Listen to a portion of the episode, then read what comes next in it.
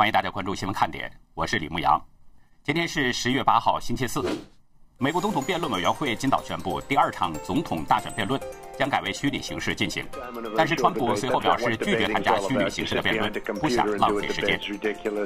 美军一架特殊任务机 MC 幺三零 J 今天早上沿台海中线由北向南飞行，有分析认为这是美国反制中共的一个姿态。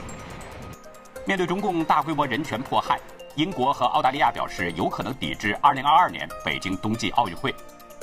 诺贝尔文学奖今天揭晓，美国诗人路易斯·格里克获得殊荣，因为他的作品准确地传达普世个人存在的素朴之美。继港府飞行服务队的定义机被揭发全程跟踪涉事偷渡船只之后，今天再有飞行服务队的密件公开，佐证警方全程监督港人送终。涉事家属和多名民主派人士前往抗议，要求港府交代并立即放人。昨天晚上的副总统辩论呢，相信很多人都已经看过直播了。我的一位朋友给我发短信说：“姜还是老的辣。”说呢，彭斯稳稳地掌控着节奏，有理有利有节，显示出了成熟的政治家的风范。而贺锦丽呢，则相形见绌，经常是答非所问，顾左右而言他，明显底气不足。但是在关于如何看待中共的这个问题上，两个人呢是唇枪舌剑，相互批评对方对中共软弱。有意思的是呢，中共转播当中，在彭斯批评中共的时候，突然掐断了画面，然后到了贺锦丽讲话的时候又恢复了。从中共的这个反应可以看出，中共最担心的三件事儿已经出现和正在到来。第一件事就是应对中共成为首次正式的话题。这场九十分钟的面对面辩论呢，共有九个议题，每个部分大约十分钟，包括疫情面对、中国问题、美国经济、外交问题、最高法院大法官、种族歧视、移交权利、候选人健康和党派争论。了解美国以往总统大选辩论情况的朋友呢，可能知道，中国问题从来没有成为一个正式议题进入辩论，以往都是在辩论当中连带会提到中国，但是这一次不一样，把中国问题当做了一个正式议题。可想而知，美国人已经把如何应对中共看作了是头等大事，也足见美国选民对这个问题的重视。但是这对中共来说呢，是很尴尬的，如芒在背，因为哪个政府也不愿意被别人这样批评，毕竟不是什么光彩事儿。因为只要在辩论中提及，那就会被把中共的那些干的所有的坏事都给亮出来，等于是撕中共的画皮，有损他的伪光正形象。而且这是在全球电视观众面前被两位副总统候选人架在火上烤。其实中共早就公开表示过，不希望美国大选呢议论中共。九月三十号，中共外交部发言人汪文斌表示，坚决反对美方人员在竞选中拿中共说事儿。早在今年四月份。时任外交部的发言人耿爽也曾表示，坚决反对美国有些人硬把中共扯进美国的选举政治，拿中共说事来捞取选票。中共两次公开表示不愿意成为美国大选的话题，但是中共做的坏事太多了，严重威胁着美国的利益和国家安全。关于中共的话题呢，这次不仅被谈及，而且还成了正式议题。我们一直说中共是缺啥喊啥，他明知道自己会成为大选的辩论主线，所以才提前喊出来。那这也说明中共对美国大选的这个关注程度。有个事儿挺有意思，加拿大环球邮报驻北京记者万德山啊，在推特上看这个辩论直播，在彭斯批评中国的时候，转播画面突然显示信号异常，马上回来。等到这个贺锦丽讲话的时候，信号又恢复了正常。第二件事呢，就是应对疫情牵出对中共的追责。应对疫情，这是两个人辩论的中心主题。因为这场大流行已经导致超过二十一万美国人被夺走了生命。主持人佩奇问了贺锦丽：“拜登政府将采取什么样的措施对抗疫情？”贺锦丽呢没有提到中共应该负起什么样的责任，只是攻击彭斯，说无论副总统声称这个政府做了什么，他们显然并没有奏效。他说拜登有更好的计划，如增加检测、研发疫苗等等。不过彭斯马上回应。说川普政府这些都做了，而且一直对中共非常强硬，也将继续强硬。他说，在美国确诊感染人数不到五个人的时候，川普禁止了所有来自中国的旅行，这拯救了成千上万的生命。但是拜登当时不同意旅行禁令，说这是仇外主义和过激反应。其实呢，看贺锦丽的这个辩论啊，他是不想提及向中共追责的问题。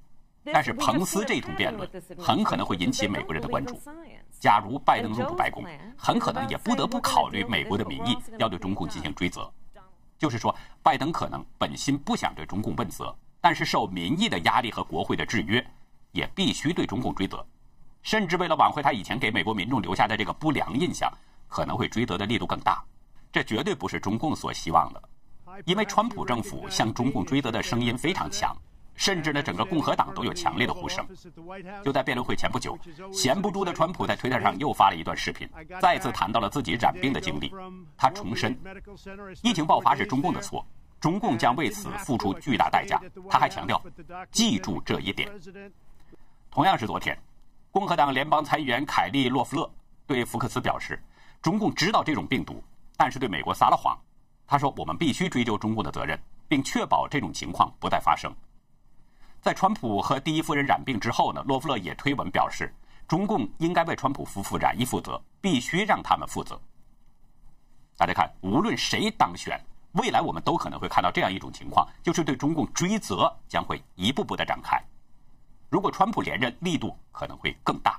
第三件事呢，就是无论谁当选，美中贸易都必须要公平了。在应对中国的问题上，美中贸易也是绕不过去的一个重要议题。而在这个问题上，中共可能更失望。贺锦丽表示，川普政府输掉了贸易战，美中关系达到了最低点。他说呢，由于所谓的与中国的贸易战，最终发生了什么？美国失去了三十万个制造业工作岗位。贺锦丽的这段话虽然是在误导观众，但其实也不是中共愿意听的，因为这像是在批评川普政府对中共太软。言外之意就是，如果拜登和他联手，可能会对中共更强硬。贺锦丽有这样的论述，其实也并不奇怪，因为民主党的确也批评过川普政府对中共不够强硬。只不过呢，拜登去年五月曾经发表过低估中共威胁的言论，说中共不是美国的竞争对手。他还有一句话说：“中共会吃掉我们的午餐。”得了吧，伙计们！这句话呢，当时引起了不少人的批评。那看现在贺锦丽批评川普政府输掉贸易战，似乎是在传递拜登可能更强硬这样一种意思。不过呢，彭斯的反驳那更有力度。他说：“输了与中共打的贸易战，拜登连打也没有打过。”彭斯指出，拜登当政时把美国人的工作送给了中国，汽车业等很多行业倒闭，而川普总统拿回了几百万个工作，增加关税，在对抗十年占美国便宜的中共。他还强调，拜登过去呢只为中国打气，曾经是共产主义中国的拉拉队长。如果拜登当选，会在经济上向中共投降。再让无数个工作机会流向中国，就跟当年在奥巴马和拜登当政时那样。彭斯说，川普总统将持续对中共强硬，并力图使美中双方能够公平竞争，同时也会让北京为对美国做出的不公行为担责。我们通过两个人的辩论，应该可以看到，北京必须对等贸易了，否则贸易战不会停止，只会越来越升级。中共不可能再像二零一七年以前那样了。随意的钻空子想占美国的便宜，这种日子已经一去不复返了。看过这场辩论，很多人都有一个基本的评判：九个议题当中，彭斯有七个议题表现相当亮眼，而贺锦丽呢虽然也有攻防，但是与彭斯相比，差距还是相当明显。造成这种情况的原因，总的来说是有四个方面：一呢是贺锦丽的辩论缺少实在的东西。对主持人的问题没有做切实的回答，没有具体的应对方案。说贺锦丽缺少这个实质的东西呢，这也反映在拜登的身上。拜登从初选到现在一直都没有明确说明自己会给人民带来什么样的好处，将要如何解决什么样的问题。他在多次公开演讲当中都是含含糊糊，没有实质的东西。二呢，就是民主党的主张和理念，多数美国人不接受。说民主党的主张和理念，多数美国人不接受。我们可以举个例子来说：去年极左派民主党国会众议员奥卡西奥·科尔特斯，他提出一个绿色新政，要求呢未来十年中，美国杜绝污染和温室气体排放。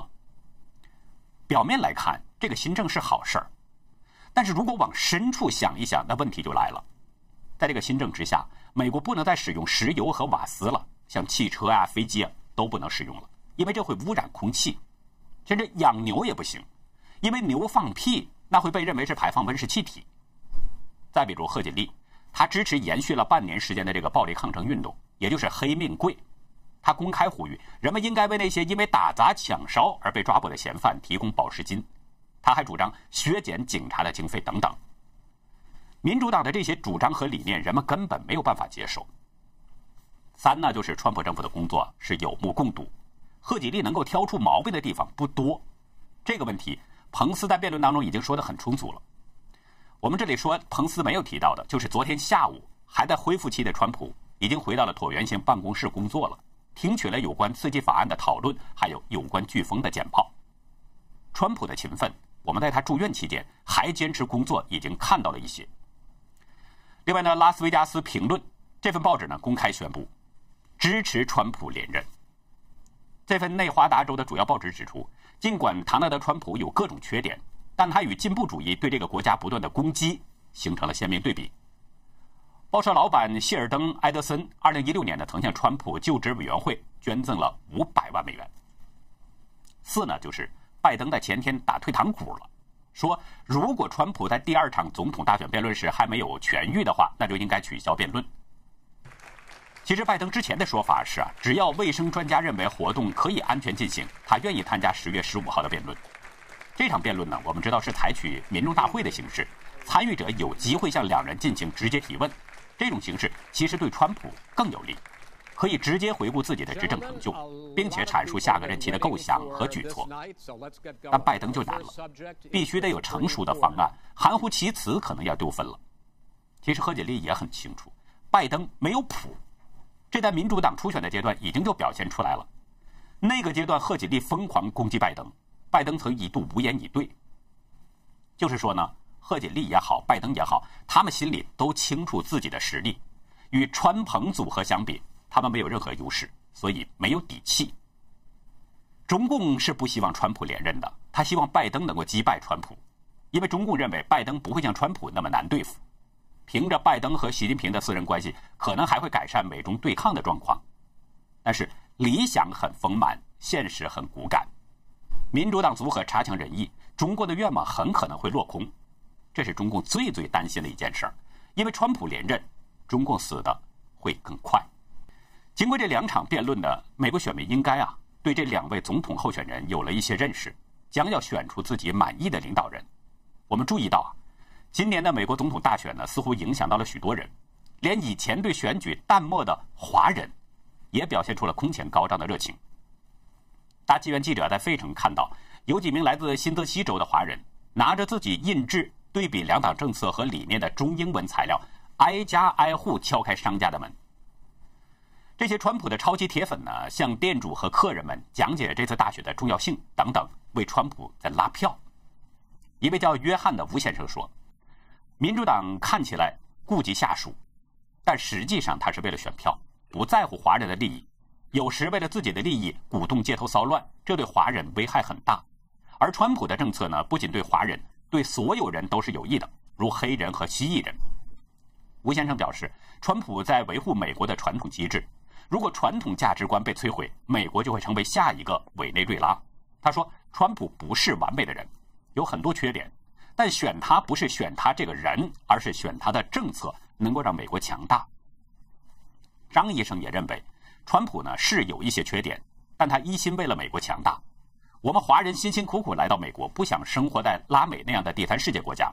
他说：“千万不要让文革在美国重演，只有川普才能避免它。”这些人呢还告诉大纪元，他们不属于任何党派，只是支持川普的政策，并且说，在听到了这个川普感染了中共病毒之后，他们都很难过，说眼泪都流出来了。他们每天都在为川普祈祷。有句话呢，叫“群众的眼睛是雪亮的”。我想，这些华人朋友作为美国的普通百姓，他们是最能从细微之处看到问题实质的。其实，也不光是身在美国的这些华人，大陆也有人被川普在牵动着视线，甚至为他的安危而喜而忧。今天看到一位网友发过来一个邮件，他讲了自己最近的情绪，也是相当令人感动。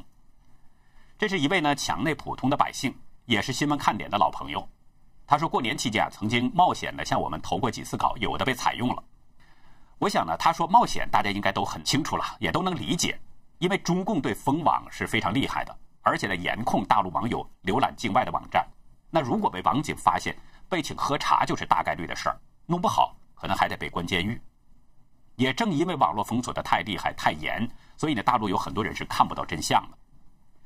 这位朋友的父母和妻子也一样，都被中共给深深的洗脑了，这让他一路走来很苦。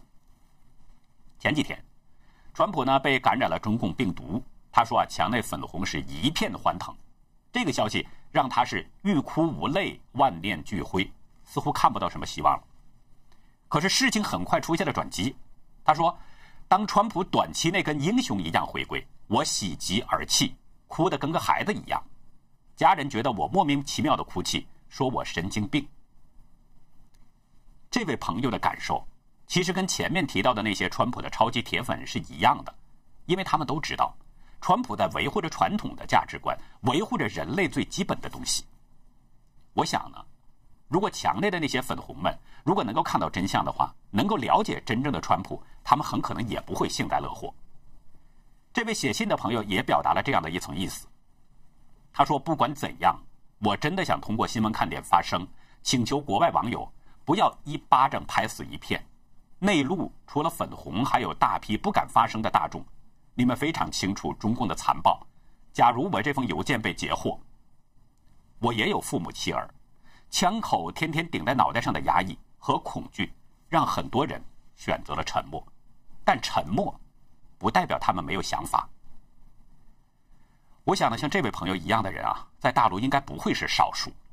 他们知道中共的邪恶，也了解一些真相，但是迫于压力，不敢发声。不过呢，只要有机会，我相信他们会站起身来的。前天，海外中文媒体看中国有这么一份独家报道。指出呢，中共党媒《环球时报》总编胡锡进有三怕，哪三怕呢？一怕公开他的财产，二怕公开他的家庭，包括孩子在海外上学以及移民的情况，三怕别人揭开他的黑历史。因为这三点呢，如果被揭露出来的话，他就会失去现有的一切。这篇文章呢，是对原凤凰网时政记者张真瑜的采访，其中呢也引述了大陆媒体的一些消息。文章中表示，在央视主持人白岩松和朱军等人的介绍下，胡锡进买下了北京一幢价值两千五百万元的豪宅。九月二十九号，大陆腾讯企鹅号荣格财经也发了一篇文章，表示胡锡进不仅是环球总编，也是人民网的董事，年薪大约是五十万元人民币。另外呢，他在抖音和今日头条等自媒体也有上千万的粉丝，保守估计。一年有一千二百万元人民币的收入。这篇文章发出以后，今天凌晨，胡锡进马上发了一个微博，声称呢有自媒体造谣说老胡一年收入一千两百万以上，这些太离奇，一看就是假的。他还拒绝承认香港《苹果日报》以及看中国所提到的关于他在加拿大有个孩子的事情。这些消息我们没法查证，但是看胡编的这种紧张劲儿，说不定还就有这回事儿。